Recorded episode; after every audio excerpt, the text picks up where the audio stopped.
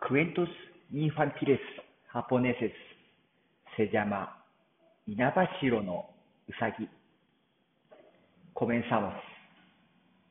昔々、ある島にうさぎが住んでいました。ある日、うさぎは対岸の岬に行きたいと思いましたが、泳げません。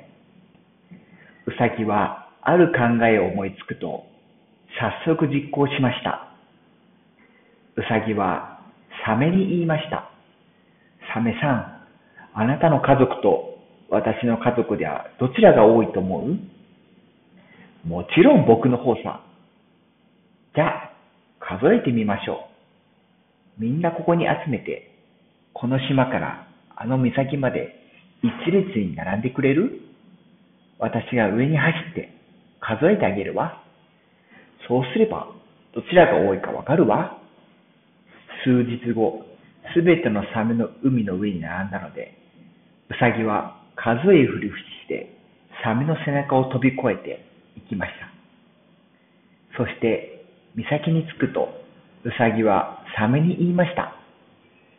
騙されたとも知らず、バカなサメさん。ここに来たかっただけだよ、おバカさん。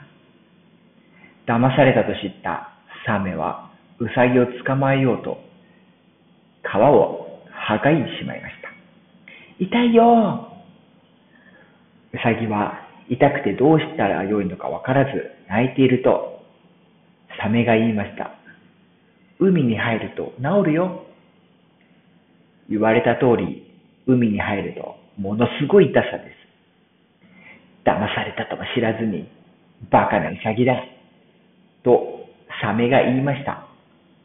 ウサギはどうしたらよいかわからず泣いていると、若者が通りすがりました。川の水で体を洗って、ガマの粉を振りかけなさい。